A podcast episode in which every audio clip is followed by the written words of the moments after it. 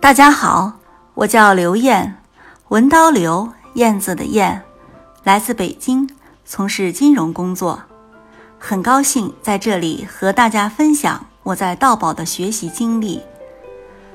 我今天分享的题目是“道宝伴我一路前行”。记得在学生时代，我喜欢朗诵和演讲，参加过不少这方面的活动。那时我不曾想过当众讲话会遇到什么问题。多年以后，我经历了人生的跌宕起伏，心态也发生了很大的变化。而一段特殊的时光，使我离开职场差不多有两年的时间，在家专职带孩子，与社会基本是脱节的状态。等孩子大一点，我想重返职场，面试时。面对几位面试官，再加上求胜的心态，让我一下子产生巨大的心理压力。当时面红耳热，窘迫到语无伦次，大脑一片空白，恨不能找个地缝钻进去。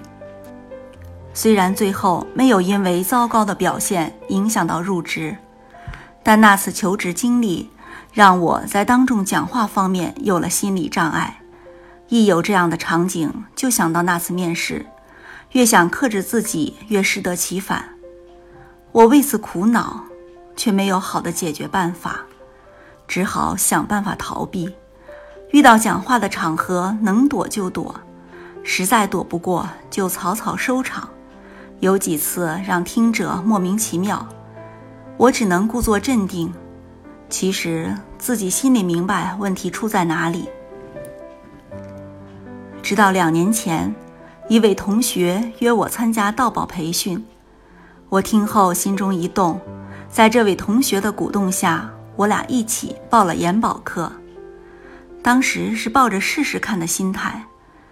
那次是沈辉老师上的课，没想到一天下来，竟发生了奇妙的变化。一次次上台，紧张感褪去了。而课堂上对叙事内容的要求，像是施了魔法般打开了我的心门，降到童年，降到温馨的往事，我全情投入，哪里还有什么紧张感？我随着情节或陶醉，或激动，或愤懑，讲述简直变成了享受。第二天，我很早来到教室，迫不及待等着当天的课程。三天下来，感觉自己像换了一个人。之后，我又不间断地学习了道宝演讲。起初看来有点枯燥机械的训练，很快让讲话升华到一个新的境界。那次课程结束，我毫不犹豫地为四年级的儿子报了当期的青少年口才冬令营。七天六夜的培训。我见证了小小少年的蜕变，孩子在营地不仅学到了口才，还有团队合作精神、生活自理能力。丰富的课程安排让这个小男子汉一夜之间长大了。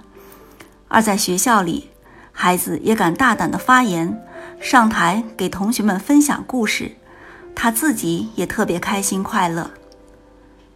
接下来。我又分别进行了研保课程和道保课程的复训，儿子也进行了夏令营复训。我们越来越喜欢，也越来越习惯在道保学习的日子。在二零一八年立春的这一天，我终于实现了盼望已久的心愿，就是参加了黄校长亲自讲授的高研班的学习。这真是一个特别的日子。一年之计在于春，预示着在学习当众讲话的路程上，我又站在了一个春天般的起点。还有一个特别之处，就是在同一档期，儿子在距离我们学习不远的道宝青少年训练营地参加冬令营活动，这是他第三次走进道宝课堂，为此他盼望了大半个学期。在我们的学习进行到中途时，黄校长亲自带队，带领我们高研班学员去看望孩子们。当时我们班还有一位妈妈和我一样，儿子在青少班学习。当孩子见到我们，兴奋之情溢于言表。而黄校长热情洋溢又质朴温暖的讲话，把见面会推向了高潮。孩子们兴奋的小脸通红，满眼光彩。我当时想，这些孩子永远不会忘记这次见面会的盛况。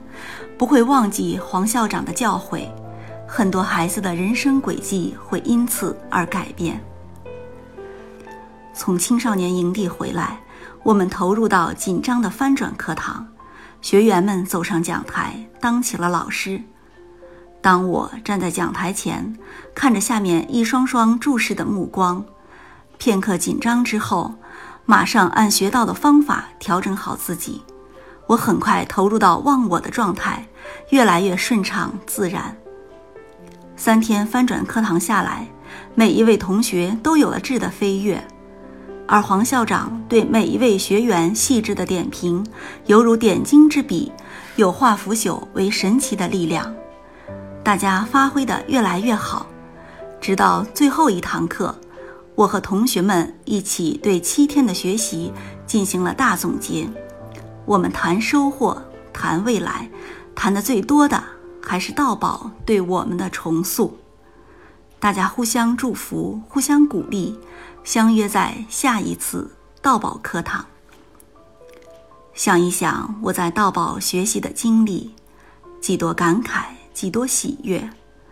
我总觉得冥冥之中，道宝向我前进路上一盏及时出现的指路明灯，我愿意继续与他一路同行。我的分享就到这里，谢谢大家。